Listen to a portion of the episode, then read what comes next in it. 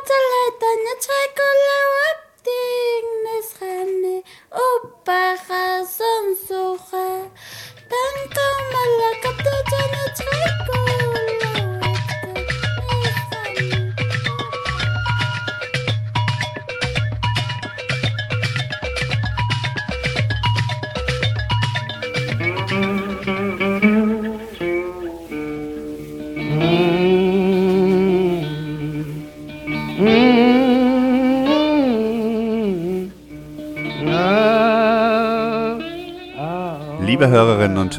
drei Ausschnitte aus Musikstücken von einem Planeten namens Erde. Ein Hochzeitslied aus Peru, Percussion aus Benin, ein Blues-Song von Blind Willie Johnson. Vielleicht kanntet ihr etwas davon, anderes nicht.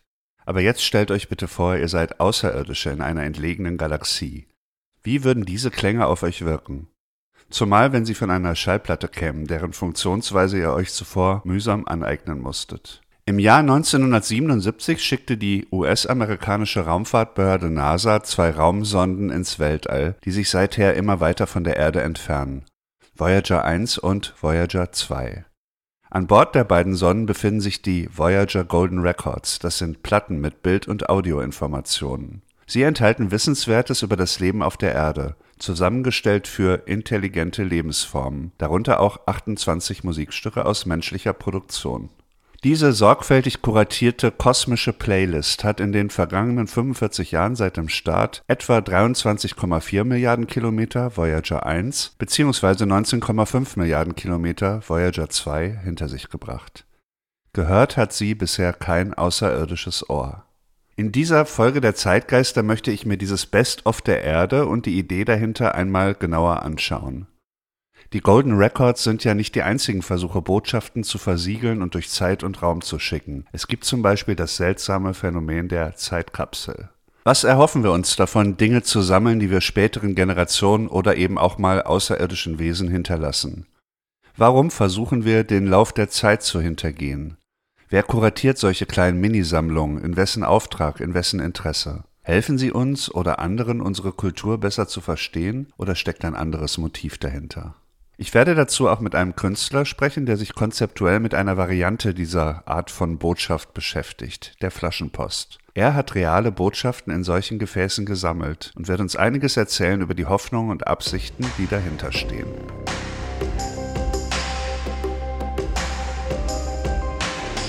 Zeitgeister, der Podcast für Musik, Kulturgeschichte und Gegenwart.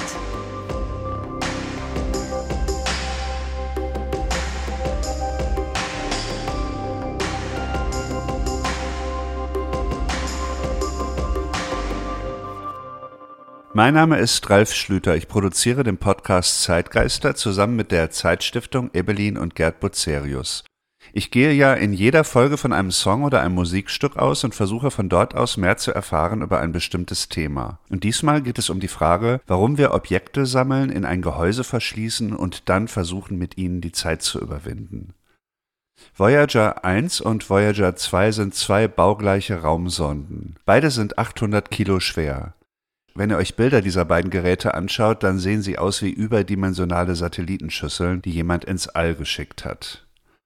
Die ganze Sonde Voyager ist auf Empfang und Speicherung ausgerichtet. Sie wurde gebaut, um Daten zu erheben, etwa über die chemische Zusammensetzung der Umgebung oder um Fotos zu machen. Hauptsächlich geht es immer darum, mehr über bestimmte Planeten und Umgebungen zu erfahren. Ursprünglich sollte vor allem die Atmosphäre von Jupiter und Saturn untersucht werden, sowie die genaue Beschaffenheit von Planeten und Monden. Doch an diesen Planeten sind beide Sonden längst vorbeigeflogen. Sie sind immer noch funktionsfähig und immer noch auf dem Weg.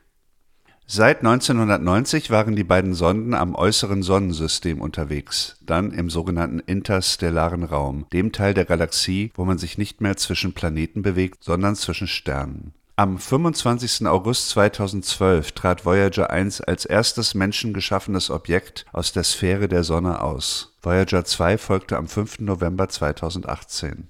Noch immer senden diese beiden Sonnen Messdaten zur Erde. Man muss sich das mal klar machen. Zwei unbemannte, von Menschen gebaute Maschinen, die sich immer weiter Milliarden Kilometer von der Erde entfernen und die uns Daten liefern von Orten, die körperlich zu erreichen für uns bisher absolut undenkbar ist. Voyager ist also in erster Linie ein wissenschaftliches Unternehmen. Umso interessanter, dass man an Bord auch an Kultur gedacht hat. Hinten an der großen Schüssel, die einem zuerst auffällt an der Voyager, ist ein Ring, und in diesem Ring sind Messinstrumente untergebracht. Außen an dem Ring ist eine runde goldfarbene Platte zu sehen. Vorne an dieser goldfarbenen Platte sind einige seltsame Zeichen eingraviert. Das sind de facto Anleitungen dazu, wie man eine Schallplatte abspielt und wie man die visuellen Informationen, die hier über Audiosignale abrufbar sind, bekommen kann. Wenn man dieses Cover öffnet, findet man dann tatsächlich eine Schallplatte. Es gab ja im Jahr 1977 die CD noch nicht, geschweige denn MP3 oder Streaming. Auf dem Label dieser Platte steht The Sounds of the Earth, Side 1, NASA, United States of America, Planet Earth. Eine Mischung aus Titel und Absender, eine Mischung aus Understatement und Pathos. Auf der Voyager Website könnt ihr übrigens sehen, wie Platte und Cover hergestellt wurden. Das ist wirklich sehenswert in diesen 70er-Jahres-Styles, wie da diese ganz besondere Schallplatte produziert wird. Ein Tonabnehmer und eine Nadel wurden beigelegt. Ich konnte leider nicht in Erfahrung bringen, wie sie das mit den Lautsprechern geregelt haben und in welcher Qualität man diese Musik hier hören kann. Ich würde sowieso empfehlen, wenn ihr euch dafür interessiert, die Seite, die Webseite zur Voyager ist ganz interessant und enthält viele Informationen. Unter anderem kann man immer genau sehen, wie weit gerade die beiden Sonnen von der Erde entfernt sind. Auf der Voyager Golden Records sind vier Arten von Informationen gespeichert. Erstens Grüße an die Außerirdischen in 55 Sprachen. Hier kommt die Ansprache in Amoy, die hat mir am besten gefallen. Amoy ist ein chinesischer Dialekt.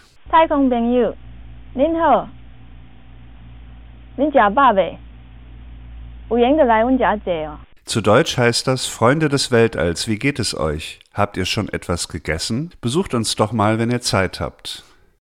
Der Gruß aus Deutschland ist dagegen ziemlich, sagen wir mal, schnörkellos. Herzliche Grüße an alle.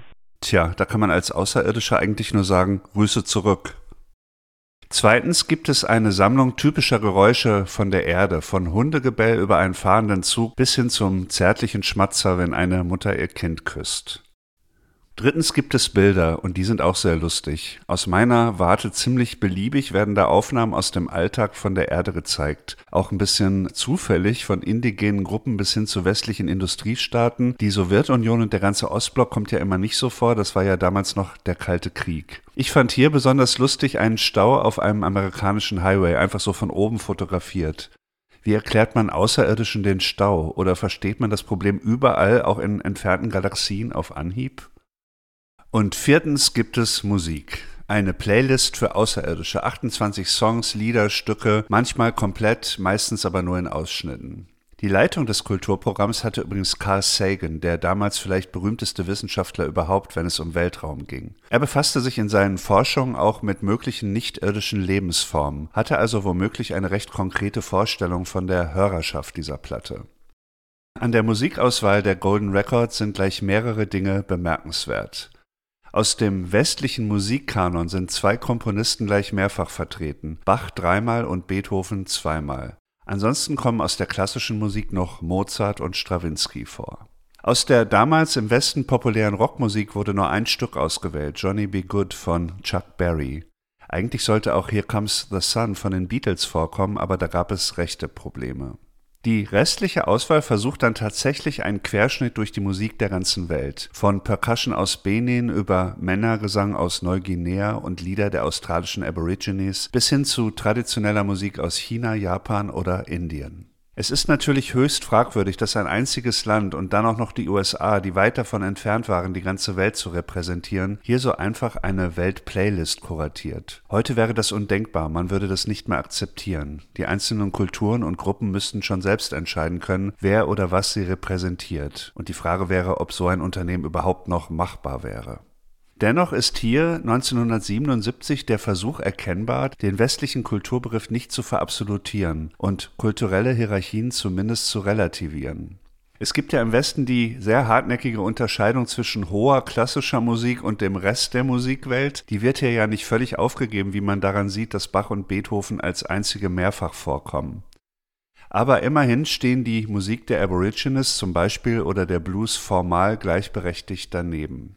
Das hat sicher damit zu tun, dass Musik hier nicht als Kunstform behandelt wird, sondern als kulturelles Zeugnis. Wenn man so will, dann ist dieser Weltsampler hier schon ein kleiner Vorgeschmack auf die Welle von sogenannter Ethno- oder Weltmusik, die schon wenige Jahre nach dem Start der Voyager den westlichen Popmarkt treffen sollte. Auch diese Musik und die ganze Struktur dahinter hat ja kulturimperialistische Züge. Der Westen mit seiner Musikindustrie und seinem Verständnis von Musik ist das Zentrum, von dem aus andere kulturelle Sphären erschlossen werden. Das geht bis in die ganz konkrete Praxis hinein. Gerade wenn es um indigene Musik ging, waren es meist einzelne Westler, die nach Südamerika oder Afrika gegangen sind und nach dem Prinzip der Field Recordings Musik aufgenommen haben. Als Urheber wurden dann die Produzenten genannt und entlohnt und nur in seltenen Fällen die, die diese Musik eigentlich gemacht und gespielt haben. Die Golden Record spiegelt also vor allem auch die Machtverhältnisse auf der Erde wider, die sich hier kulturell ausdrücken. Um euch einen Eindruck davon zu geben, wie die Musik klingt auf dieser Platte, welche Stimmung auf der Golden Record herrscht, habe ich aus den 28 Stücken jetzt einmal fünf ausgewählt. Ich habe Ausschnitte genommen und die relativ hart ineinander gemixt. Sie stammen ja aus extrem unterschiedlichen lokalen und zeitlichen Kontexten. Also, es folgen jetzt ausschnittweise ein Stück traditioneller chinesischer Musik, Fließende Wasser, gespielt von Guang Pinghu auf einem Saiteninstrument Guqing. Das ist eine Art Zither. Dann kommt ein Stück mit dem Titel Song Gourmet aus Benin, ein Percussionstück. Das ist übrigens auf der Liste der NASA auf der Webseite fälschlich als Percussionstück aus dem Senegal aufgeführt, ein Fehler, der nie korrigiert wurde. Dann folgt ein peruanisches Hochzeitslied, gesungen von einem Mädchen. Dann kommt Blind Willie Johnson mit dem Blues-Klassiker Dark Was the Night, Cold Was the Ground. Das ist vielleicht der beste Songtitel, der auf der Erde jemals erfunden wurde und schließlich ein paar Takte aus Johann Sebastian Bachs wohltemperiertem Klavier, Präludium und Fuge C-Dur, gespielt von Glenn Gould. Dieses Schlaglicht aus dem Jahr 1977 könnte den Außerirdischen den Eindruck vermitteln, dass Musik auf der Erde eine ziemlich analoge Angelegenheit ist. Damals war die elektronische Musik ja noch in ihren Anfängen. Und falls die intelligenten Lebensformen in der Lage sind, Gefühle zu empfangen, empfinden, dann merken sie vielleicht eine gewisse leise Melancholie, die sich offenbar auf diesem Planeten Erde irgendwie ausgebreitet hat.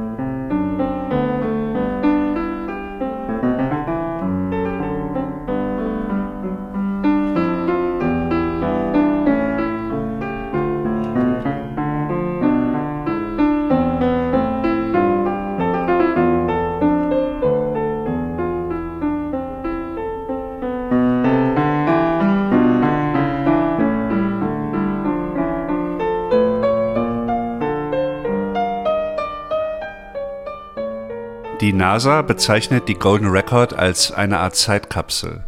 Das ist ein interessanter Hinweis. Dieser Begriff Zeitkapsel wurde im 20. Jahrhundert geprägt. Das Prinzip dahinter gibt es aber schon sehr viel länger.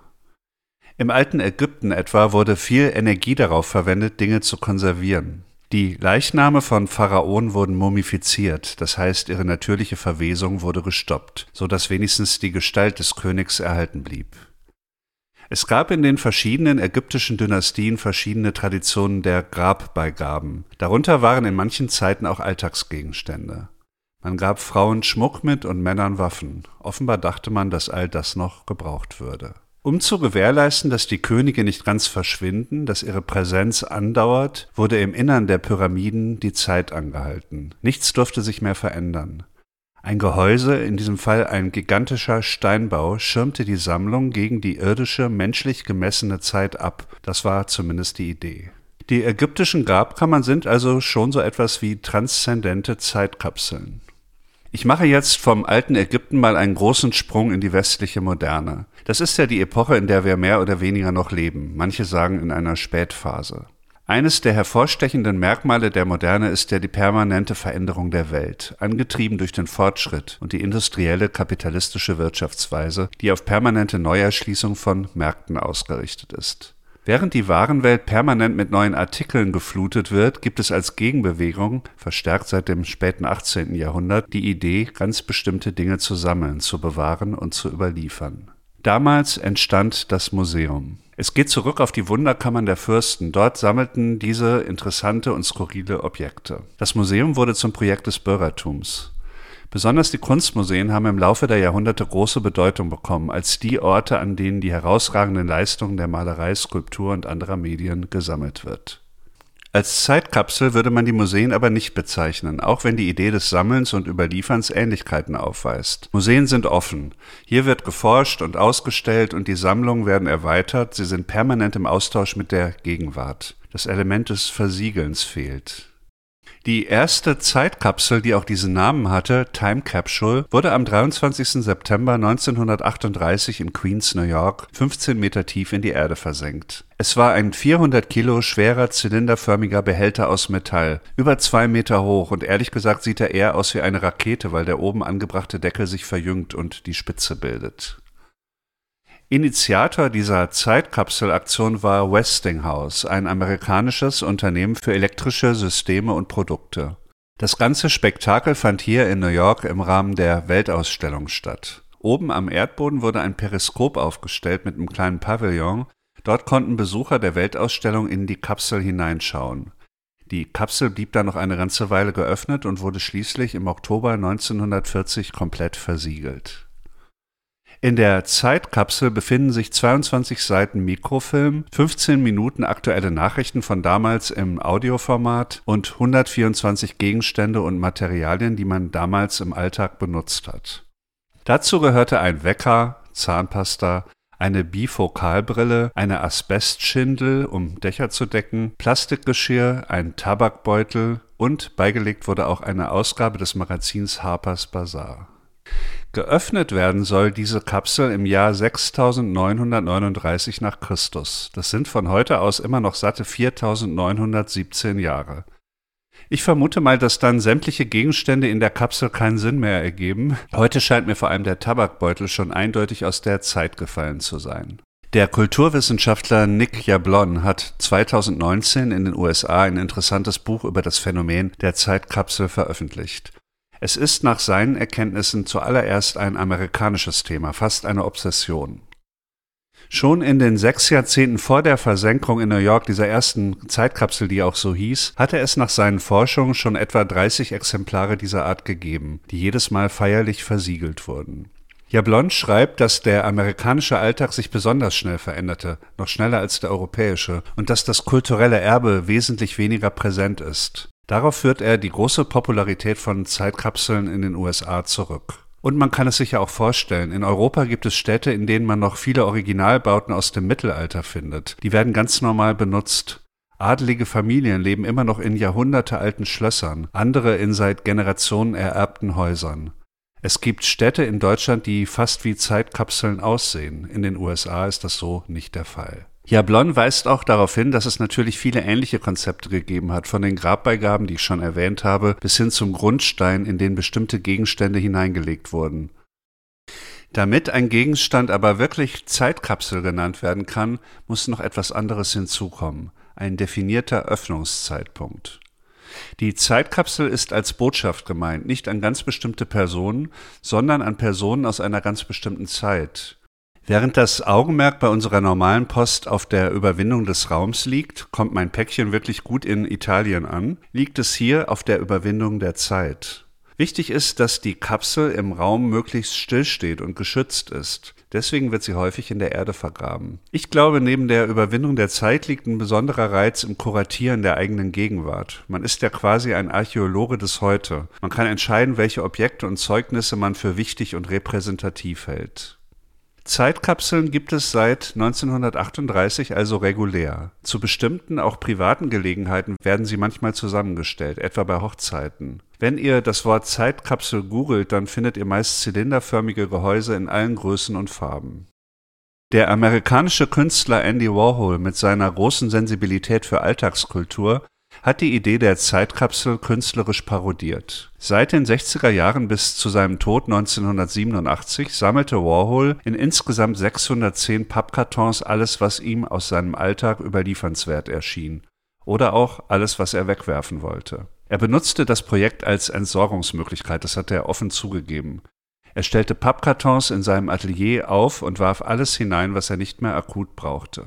Wenn ein Karton voll war, verschloss er diesen mit Klebeband. Die Anweisung war, dass diese Kartons erst nach seinem Tod geöffnet werden dürften. Das Andy Warhol Museum hat nach seinem Tod dann mit der Öffnung und Aufarbeitung begonnen.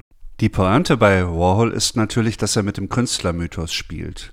Bei einem bedeutenden Künstler wie ihm wird sowieso viel aufgehoben, alles ist automatisch irgendwie wichtig.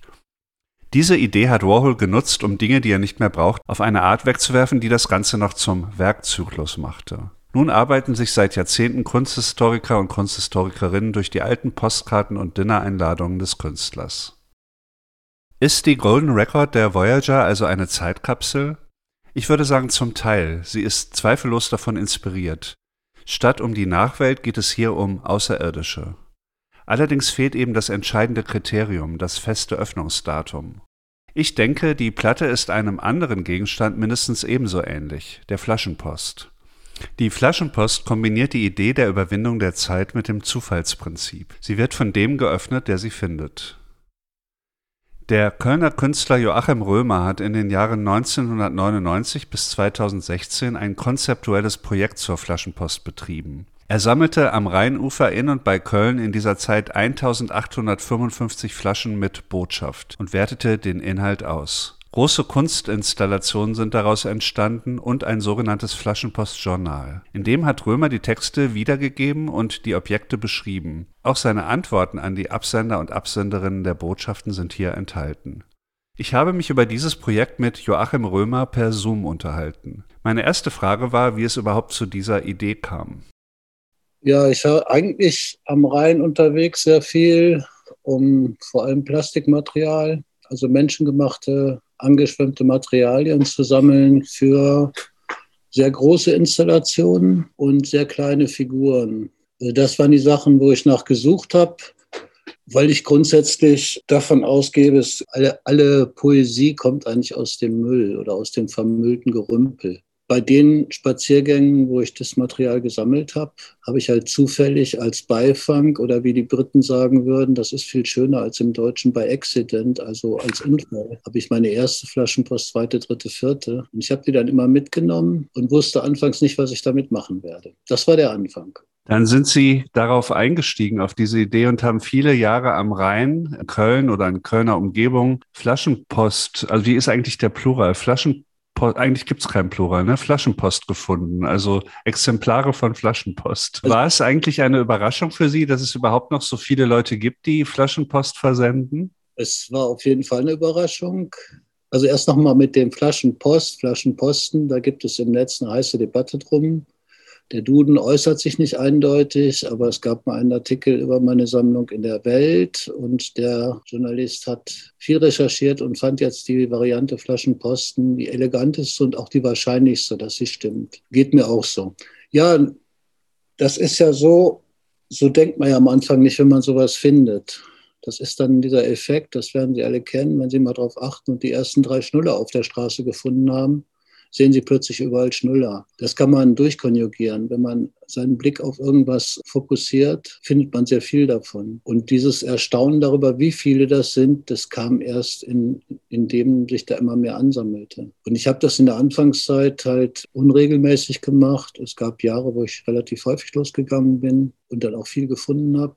Und irgendwann kippte das und ich bin dann losgegangen, gezielt nach Flaschen zu suchen, wobei das Suchen kann man nicht. Man kann losgehen und äh, möglichst nicht finden wollen, dann findet man mehr. Aber das ist so eine eigene Magie an dem Ganzen. So ganz generell, was findet sich in diesen Flaschen? Wenn es Außerirdische gäbe und die würden auf die Welt kommen, auf die Erde kommen und wären in der Lage, unsere Sprache zu verstehen und ich würde ihnen mein Flaschenpostjournal geben und die würden das lesen, dann wüssten sie ziemlich gut, wie die Menschheit tickt. Also es gibt kein Thema, keine Emotionen, die in den Flaschen nicht vorkommen. Es gibt auf meinetwegen zwölf Flaschen Posten, die von Geburtstagsfeiern, Hochzeiten, Kindergeburtstagen oder Taufen eingeworfen sind, kommt dann, kommen dann drei, die sehr ernsthaft sind, wo jemand sich von einem verstorbenen Menschen verabschiedet oder Liebeskummer oder jemand verwünscht oder sich Frieden in der Welt wünscht oder Spätpubertierende, die am, am Leben verzweifeln, an der Erwachsenenwelt und da teilweise hochdichte Texte produzieren.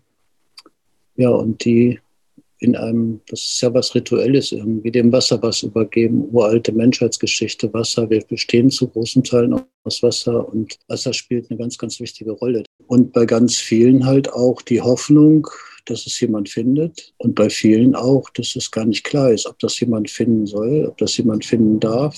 Also es gibt Anreden von lieber Gott, liebes Universum, lieber Vater rein, also wo an, an, an höhere Instanzen das adressiert ist. Und es war für mich natürlich gewöhnungsbedürftig, dass ich plötzlich äh, in die Lage kam, Gott oder Universum spielen zu dürfen, weil ich die halt gefunden habe. Mir ist aufgefallen beim Durchschauen Ihres Journals, das Sie angelegt haben, das sehr interessant ist, dass sehr viele Kinder sich auch dieser Technik bedienen. Also Kinder jetzt im Alter vielleicht von zehn oder, also natürlich, wenn sie schreiben können. Worauf führen Sie das zurück? Ich vermute, die haben entsprechende Bücher gelesen. Es gibt, es gibt ziemlich viele Kinderbücher, die, wo Flaschenpost eine wichtige Rolle spielen.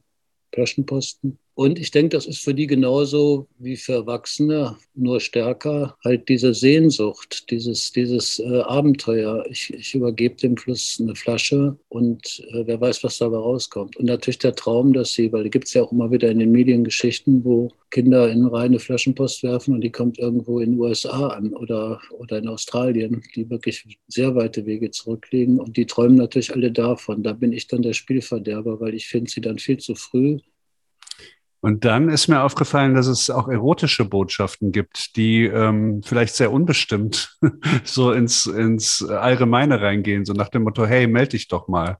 Ja, da bin ich dann sehr, sehr defensiv mit umgegangen. Da gibt es auch relativ viel, also von ernsthaften Partnersuchen bis, äh, bis so ziemlich eindeutigen erotischen Angeboten bis hin zu absolut übergriffigen Sachen. Also eine Flasche ist nicht mehr in meiner Sammlung. Da hat jemand mit einer indirekten Adresse Kindern Geld angeboten für ja, im Grunde für Missbrauch. Also die habe ich zur Polizei gebracht, das habe ich zur Anzeige gebracht. Habe ich leider nie wieder was von gehört, was dabei rausgekommen ist. Aber auch so Sachen, also eine Mitdreißigerin, ganz süße Geschichte, wo die ihre Nichte meinte, sie braucht jetzt mal wieder einen Mann und ihr dabei geholfen hat, so eine kleine Reihe Flaschenposten. Also die Nichte hat wunderschöne Zeichnungen gemacht und die Tante hat halt einen Text drauf geschrieben. Da war eine Handynummer drauf. Normal habe ich das nicht gemacht, anzurufen. Also bei Frauen schon gar nicht, weil das hätte ich übergriffig gefunden. Da habe ich eine Ausnahme gemacht und habe dann äh, dabei gesagt, ich bin nicht Zielgruppe, weil viel zu alt. Und es gab in der Tat eine, die hat äh, ungefähr mein Alter, die hat auch einen Menschen von meiner Statur ungefähr gesucht. Also da hätte ich ins Beuteschema gepasst. Und von der habe ich mehrere gefunden und da habe ich dann eine in der, in der Sammlung behalten und die anderen habe ich wieder dem Fluss übergeben, dass sie eine Chance hat. Es gibt ja heute mehr Möglichkeiten als je zuvor, Botschaften zu verschicken, vor allem auch digital, elektronisch. Warum wählen Menschen diese altmodische und ein bisschen eigenartige Form der Flaschenpost? Ja, würde ich zurückkommen auf das mit der Sehnsucht und mit dem Abenteuer. Weil heute kann man eine Mail abschicken und, und äh, viele Menschen erwarten, dass man in ein paar Minuten Antwort hat. Und mit den ganzen anderen elektronischen Möglichkeiten noch viel, viel kurzlebiger. Und das ist alles geregelt. Und es, es ist völlig klar, Sender, Empfänger und die Flaschenpost ist halt unbestimmt. Man kann in dem Moment, wo man sie eingeworfen hat, nichts mehr, nichts mehr daran drehen. Man weiß nicht, ob sie ankommt, bei wem sie ankommt. Und ich glaube, das ist das, was nicht aufgeht an den Versprechungen der Moderne. Sie haben was sehr Schönes gesagt, nämlich, dass das Projekt Sie zu einem positiveren Menschenbild gebracht hat. Wie, wie kann man das beschreiben? Aber diese unglaubliche Kreativität von Menschen und diese Art und Weise, sich mit sich selbst, der Welt und, und der Verwandtschaft auseinanderzusetzen, ja, da ging mir oft das Herz auf. Und es hat dazu geführt, dass ich auch in meinem Alltagsleben anders auf Menschen zugehe, ganz, ganz sicher. Also so tief sich da rein zu begeben, in, auch in die ganzen Niederungen der, der menschlichen Gefühle und Verhaltensweisen. Und natürlich, da ist ganz wichtig, die in vielen Kinderflaschen, also gerade ganz kleine, also ab, ab drei, bis sie schreiben können, die malen Bilder. Und teilweise diese Kopffüßler, weil die so bis zum bestimmten Alter malen die ja keine kompletten Menschen, weil da gibt es nur einen Kopf mit Beinen und Armen dran. Und das ist eine so, eine so eigene, wunderschöne Welt. Also das hat sich ja dazu beigetragen. Joachim Römer. Man kann vielleicht sagen, das wäre für mich das Fazit dieser kleinen Untersuchung, dass die Voyager Golden Record die Idee der Zeitkapsel mit dem Gedanken der Flaschenpost kombiniert. Beide Vokabeln tauchen auch in den Selbstbeschreibungen der NASA auf. Der Programmleiter Carl Sagan spricht von einer Flasche, die in den kosmischen Ozean geworfen wurde. Was trotz aller politischen Einwände, die man gegen diese Selbstermächtigung der USA haben kann, immer noch aus dieser Aktion spricht, ist der grenzenlose Optimismus des Space Age. Die große Geste, eine Schallplatte für das Weltall aufzunehmen, ist so irre und so romantisch, wie man es wissenschaftlichen Missionen sonst eher nicht zutraut. Heute kommt natürlich auch noch dieser Retro-Vintage-Aspekt hinzu. Es ist vollkommen verrückt zu denken, dass irgendwann Außerirdische diese Platte auflegen werden, aber dass man für diesen Fall alles schön vorbereitet, das rührt mich irgendwie. Unter anderem deswegen ist mir das Schicksal der Voyager-Mission nicht ganz egal. In den letzten Jahren ist sie leider ein wenig in die Krise geraten. Die Voyager agiert ja in zwei Richtungen. Sie bringt nicht nur unsere Infos ins All, sie sendet auch permanent Daten zu uns. Sie ist also wirklich ein Medium im klassischen Sinne. Jetzt gibt es aber seit einiger Zeit Probleme. Die an der Sonde gespeicherte Energie wird nicht mehr ewig reichen. Von zehn Messinstrumenten wurden schon sechs abgeschaltet, um Energie zu sparen. Es gibt also auch Parallelen zur Situation hier unten. Man rechnet damit, dass die Reserven nicht mehr länger halten werden als ungefähr zehn Jahre. Spätestens dann werden wir den Kontakt zu Voyager 1 und 2 verlieren. Im Mai dieses Jahres hat Voyager 1 Daten zur Erde gesendet, die keinen Sinn ergeben. Wissenschaftler sprechen von Junk-Daten. Offensichtlich kann die Sonde ihre eigene Position im Raum nicht mehr erkennen. Nach der Ursache wird geforscht. Wenn man sich für einen Moment mal vorstellt, diese Sonde wäre ein Mensch im All, dann könnte man ihr jetzt vielleicht funken. Ground Control to Major Tom, your circuit's dead. Is there something wrong? Can you hear me, Major Tom? Eine Zeile aus David Bowies Song Space Oddity, der merkwürdigerweise nicht auf der Sammlung der Golden Record enthalten ist. Der Song erzählt die Geschichte eines Astronauten, der der Erde abhanden kommt und der im All verloren geht. Wer darüber mehr wissen möchte, der kann gerne die erste Folge dieses Podcasts hören.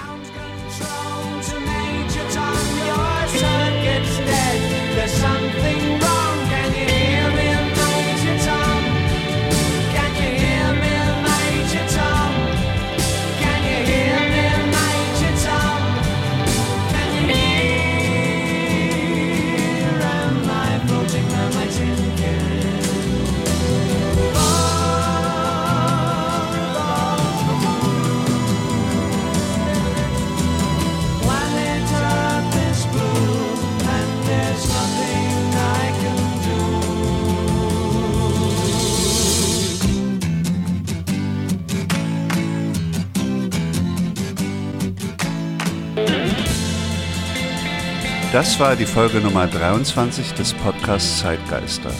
Ich möchte mich bedanken bei euch fürs Zuhören, bei Joachim Römer für das Gespräch und natürlich beim Team der Zeitstiftung.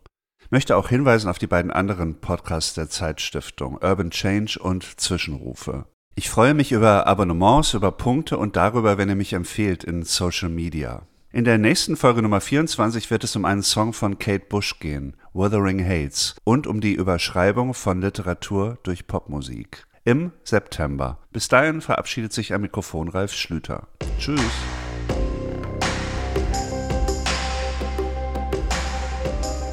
Zeitgeister, der Podcast für Musik, Kulturgeschichte und Gegenwart.